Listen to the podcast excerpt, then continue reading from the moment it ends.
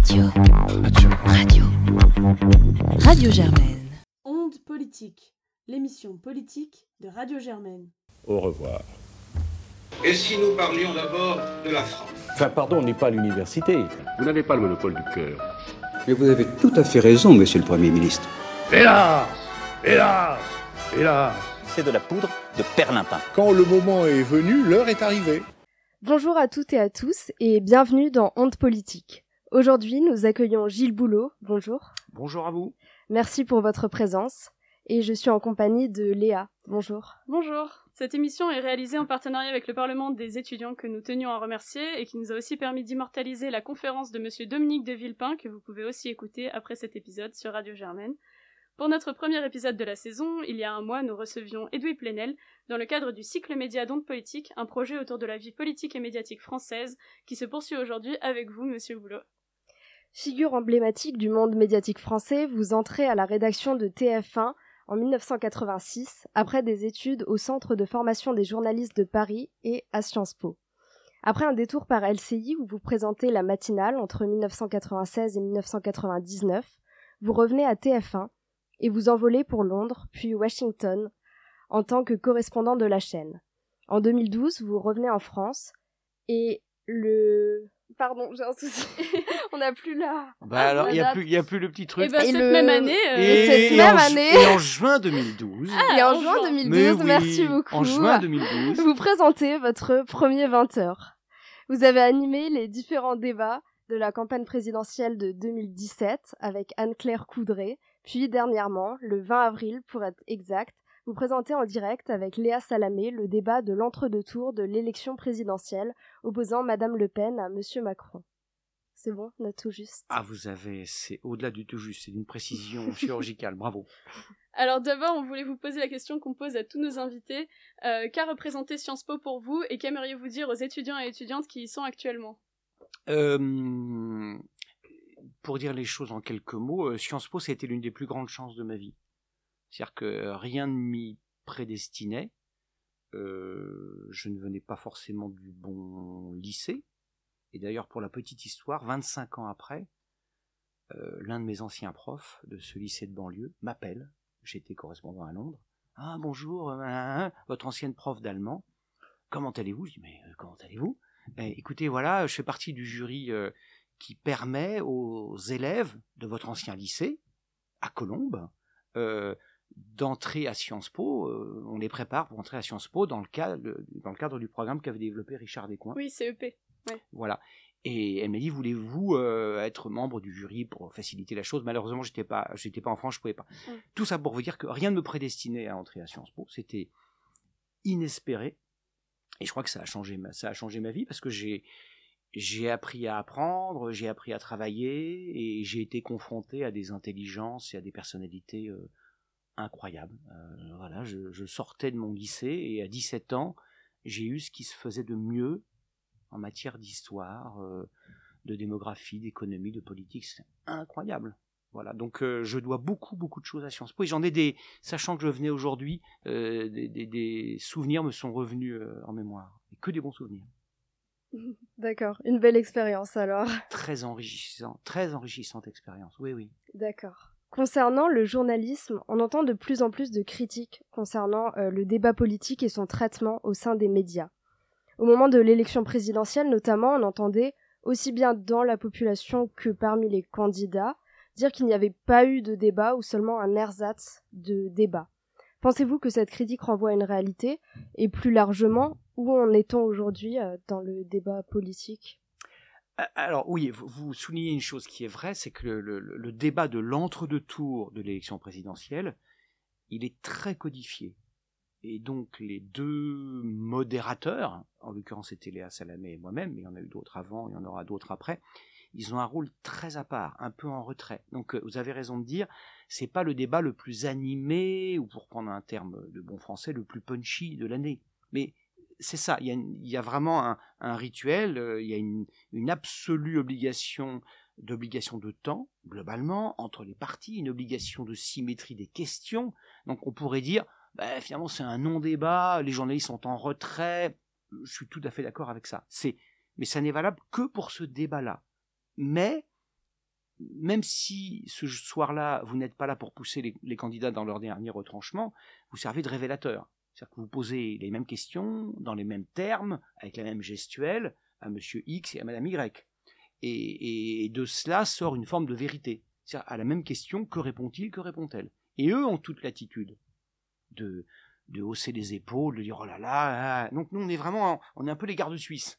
Donc je reconnais ça, mais c'est pas du tout représentatif de ce qu'est le travail d'une interview journalistique avant et après, qui mmh. est beaucoup plus dans l'interaction, dans l'écoute, dans la contradiction, etc. Mais pour résumer ce qu'était notre rôle là, si l'un des deux intervenants nous dit euh, Elvis Presley est vivant, c'est pas à moi de lui dire je suis désolé mais il est mort. Vous voyez ce que je veux dire? C'est à l'autre de prendre la balle au bon en disant écoutez, euh, j'aime aussi le rock'n'roll mais je pense qu'il est mort. Mmh, donc pour ce type de débat précisément dans le cadre présidentiel, c'est comme ça. Mais en dehors, en dehors, euh, oui, c'est le. Mmh. On a vu apparaître plusieurs initiatives de débunkage, anti-fake news directement sur le plateau. Par exemple, France Info, ils font quelque chose un peu comme ça. Oui. Et là, là dans ce cadre-là, ça peut. Oui, oui, oui. Pour les autres débats, euh, soit que vous soyez seul ou à deux face à une personnalité ou à deux personnalités, ou comme en 2017, euh, il y avait les cinq les cinq candidats les mieux placés dans les, dans, les mmh sondages, là oui, il y a égalité de traitement, mais vous n'êtes pas obligé de poser à François Fillon exactement la même question qu'à Jean-Luc Mélenchon. Mmh. Euh, la seule chose qui compte, c'est qu'à la fin, le sablier tombe au même moment et que chacun, à 10 secondes près, ait le même temps. Donc là, et puis, et puis les candidats ont le droit de s'interpeller eux-mêmes, de se mmh contredire. Et si l'un d'eux me dit qu'Elvis Presley est vivant, je lui dis qu'il est mort. D'accord, ah oui. Bah, merci pour cette clarification. Et justement, durant la campagne présidentielle, la Russie a attaqué l'Ukraine, et vous avez présenté le 14 mars une émission réunissant euh, huit candidats et candidates qui venaient successivement exposer leurs vues par rapport à ce conflit et défendre leur programme. Pourquoi ce format assez inhabituel d'exposé individuel et euh, comment a été fait ce choix-là Et pensez-vous que l'émission a été bien reçue par le public? Euh, Alors c'est de très très loin euh, l'émission politique a été la plus suivie de toute cette campagne. Donc euh, je suis très fier parce que on, a fait œuvre utile. C'est-à-dire que des millions de gens se sont rassemblés ce soir-là pour voir euh, en action et en parole les huit principaux candidats. Il n'y a pas eu d'autre émission de ce type pendant la campagne. Après, la structure de l'émission, ce qu'elle a été et ce qu'elle n'a pas été, c'est le résultat des contraintes que nous avions, c'est-à-dire strict égalité de temps, et, vous le soulignez il y a un instant, ça n'était pas un débat. Contrairement à l'émission de mars 2017, où là les cinq candidats étaient dans l'interaction, là non, il y avait huit personnalités politiques, avec tirage au sort, avec huissiers, etc., qui, les uns après les autres, euh, intervenaient, avec une structure de questions assez identique pour les uns les autres, et le même temps. Mais, certes, il n'y a pas eu de débat, de contradiction entre l'un et l'autre, mais je pense que ça a servi de révélateur. C'est-à-dire que beaucoup de téléspectateurs, devenus électeurs quelques semaines plus tard, ont structuré leur choix en fonction de ça. Parce qu'il y avait une telle égalité de traitement, euh, la même scénographie, le même temps, la même lumière, les mêmes contraintes, les mêmes libertés, ils se sont dit Ah, celui-là ou celle-là me paraît intéressant quand on lui pose la même question qu'au précédent, sur, je sais pas, sur l'Ukraine, le pouvoir d'achat, euh, que sais-je. Et donc, je suis très très fier de cette émission, euh, qui, a, qui restera comme l'un euh, des éléments structurants de cette campagne 2022.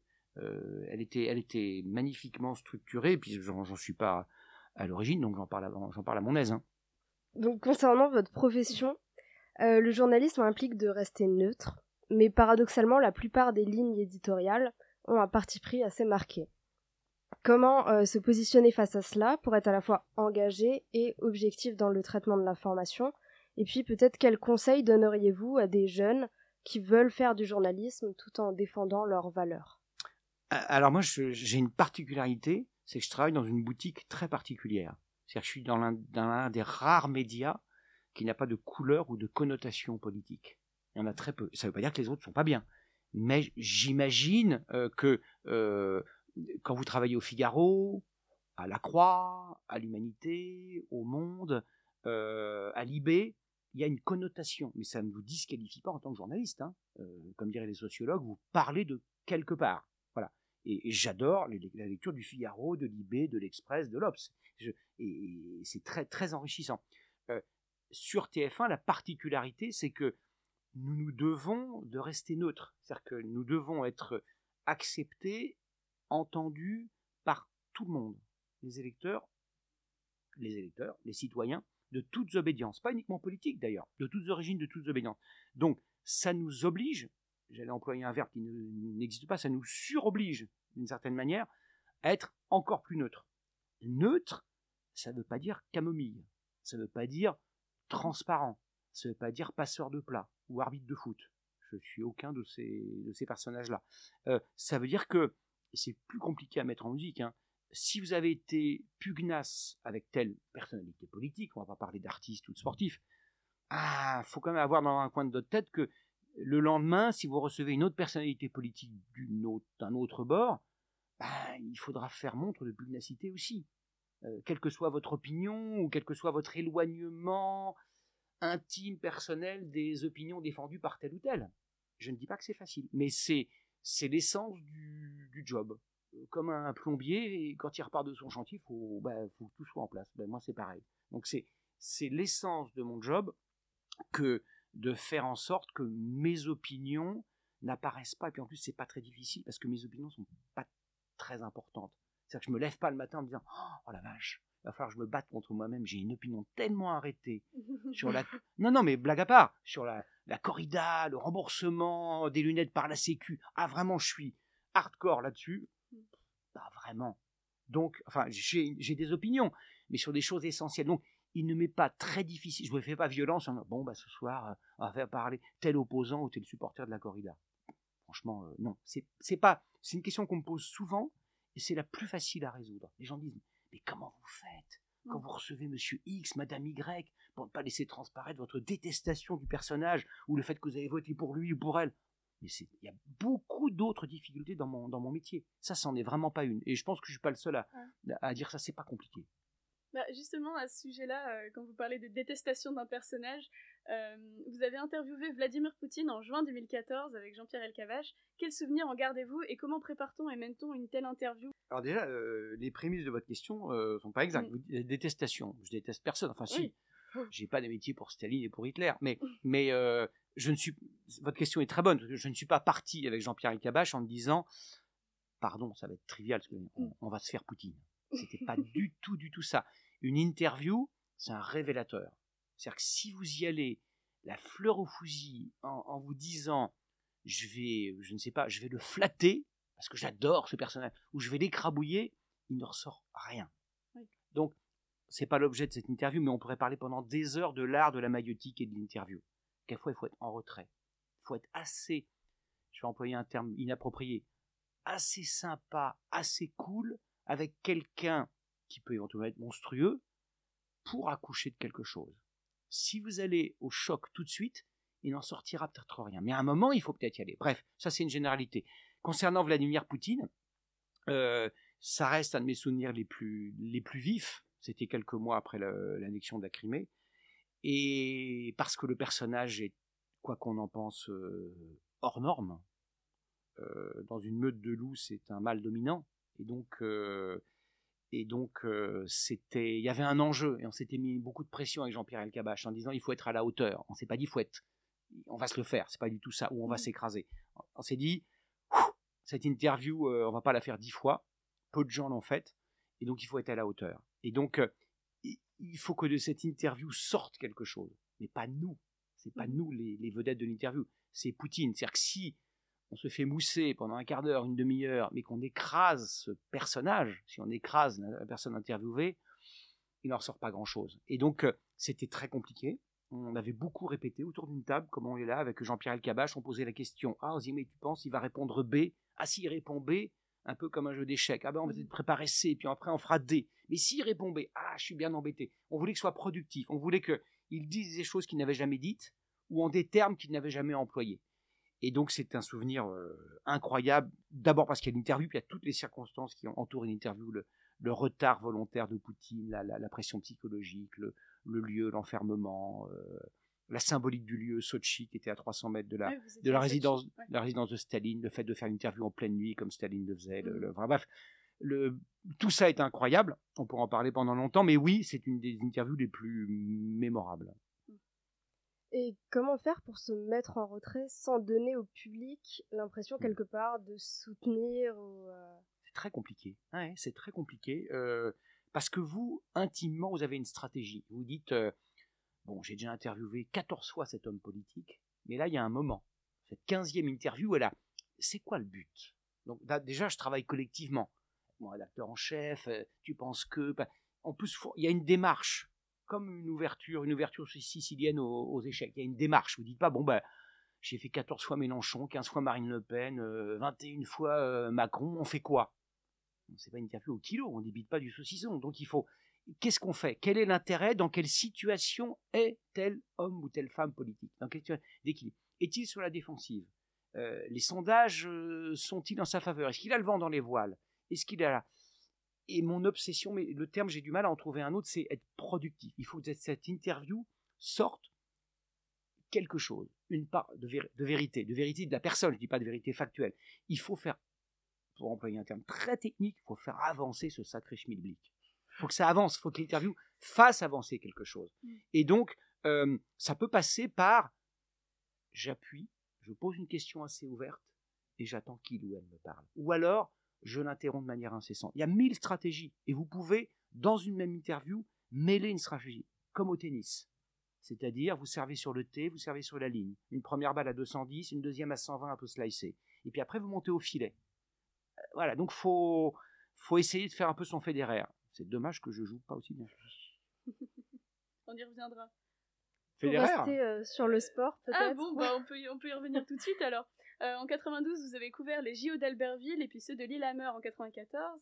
Et d'ailleurs, vous êtes vous-même sportif, marathonien et a priori tennisman aussi. Mhm. Euh, alors qu'attendez-vous des prochains JOP français, ceux de Paris 2024 Et puis un peu plus euh, dans l'actualité, euh, que pensez-vous des friges, ces petites mascottes dévoilées la semaine dernière? C'est une question un peu plus légère, mais... Euh, en fait, je, je suis un amoureux fou de sport, parce que ça rejoint mes, mes- mes goûts personnels.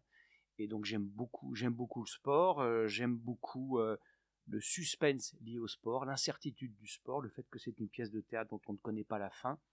Et donc, c'est juste incroyable. Bon, mais comme je suis journaliste, j'aime être là où les choses se passent. J'aime être à, à Sochi avec Vladimir Poutine.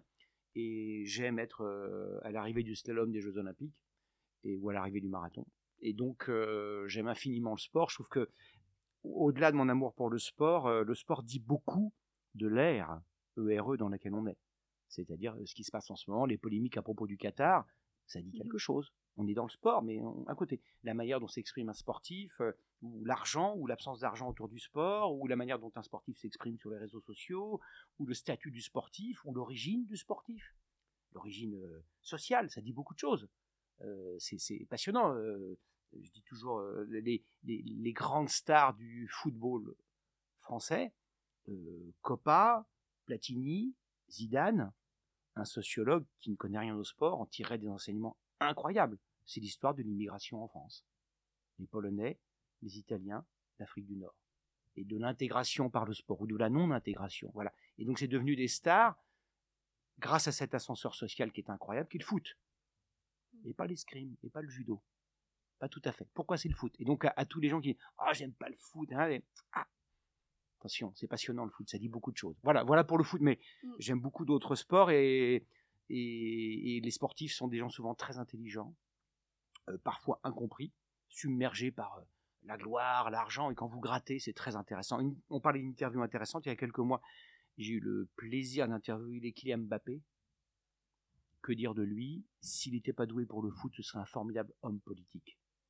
Que- Il a 23 ans. Quelle intelligence. Quelle intelligence. Il aurait été un très brillant étudiant à Sciences Po. ouais, il me semble que Sciences Po a un programme pour les athlètes de haut niveau Ouais. aussi qui leur permet de mener de front les deux. euh, ouais, c'est vrai que c'est intéressant. Je crois que Sarah Ouramon a fait... euh, Et j'ai, je crois, dans une des biographies de, de- du, du très jeune Mbappé, donc on est en 2018, il était encore très très jeune, euh, des journalistes avaient été voir dans son collège d'origine, et l'un de ses profs avait dit Quel dommage que Kylian soit si bon en foot dès l'âge de 11-12 ans, il aurait été mon premier élève à intégrer Polytechnique. Ah oui. Donc à tous ceux qui n'aiment pas le sport, qui trouvent que les sportifs parlent de foot ou de, ou chose, et- attendez, Mm. le, le sport c'est de l'intelligence, c'est pas de la force brute. D'accord. Pour terminer, peut-être sur une question d'actualité. Ce 24 novembre, une proposition de loi de la France insoumise doit être examinée. Euh, leur projet, je reprends les mots du député insoumis Louis Boyard, permettra l'interdiction de posséder plus de 20% d'un média quand on est un multipropriétaire de chaîne. Le but est assez clair, il s'agit d'empêcher le monopole des médias par des milliardaires, dans, le but d'aller non pas vers une indépendance complète, mais vers un pluralisme. Euh, Pensez-vous que les médias sont trop concentrés en France? Je ne crois pas. Enfin, je ne crois pas que le problème soit celui-là. Le problème, on, enfin, il y a deux types de médias. Il y a les médias qui, j'allais dire, appartiennent à tout le monde, qui sont les médias de service public, la BBC, euh, euh, Radio France, euh, et, donc euh, c'est une problématique à part. Et puis il y a les médias privés qui ont toute, le, qui leur place, et s'ils sont privés, par définition, ils sont possédés par quelqu'un. Euh, et donc l'important, c'est que ce quelqu'un, ou ce groupe de quelqu'un, euh, ait l'intelligence, le recul, la sagesse, euh, de, de, faire en sorte que le média qu'il possède soit absolument libre. Et moi, j'ai une chance inouïe. Le propriétaire de la chaîne sur laquelle je travaille depuis 36 ans, euh, qui fut Francis Bouygues et qui est aujourd'hui Martin Bouygues, euh, nous laisse et me laisse une absolue liberté. Et donc c'est formidable. C'est, je peux pas, je peux pas rêver mieux qu'un patron qui possède un média et qui dise je vous laisse absolument libre. Certes, je suis un peu chez moi parce que je possède, mais vous êtes chez vous parce que c'est vous qui faites le job. Donc euh, c'est ça que je dois répondre. Alors, répondant ça, j'épuise pas votre question. Est-ce que tous les propriétaires de médias ont cette sagesse? It's an open question, comme on dit en anglais. On peut laisser la question ouverte alors, parce qu'il me semble que vous devez filer déjà en bout de mi. Oui. Mais euh, merci beaucoup pour votre présence aujourd'hui et puis, euh, et puis à très bientôt sur Ronde Politique. Eh bien, vive Radio Germaine Merci beaucoup. Merci, merci beaucoup, beaucoup à vous, à très bientôt. Je sais que vous êtes un jeune journaliste, mais enfin, je croyais quand même que cette information était parvenue jusqu'à vous. Si c'était du temps de ma fringante jeunesse, j'aurais supposé un sentiment contrarié. Mais qu'est-ce que vous avez fait? Franchement, rien Rien Rien du tout